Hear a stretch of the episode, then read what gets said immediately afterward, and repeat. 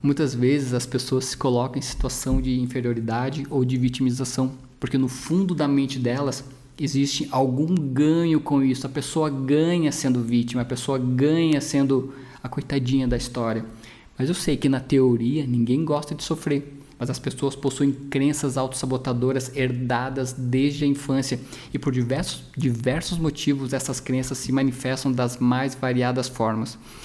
Por isso, uma pessoa em estado de vitimização, a vitimização é, sabe aquela pessoa que está sempre culpando os outros, o mundo, ou o mundo, ou culpando Deus, culpando tudo do mundo ao teu redor?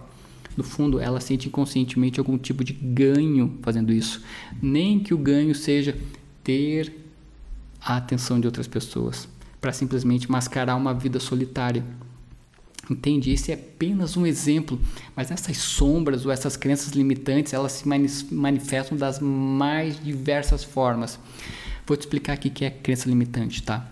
Crença é tudo aquilo em que nós acreditamos. Crença é tudo aquilo que nós acreditamos, seja real ou imaginário. Nosso cérebro ele não distingue o fato da imaginação. E quando um pensamento negativo de autodepreciação vira um ciclo repetitivo, a vida entra em desequilíbrio. Existem milhares de crenças inconscientes que podem estar acabando com a tua vida amorosa.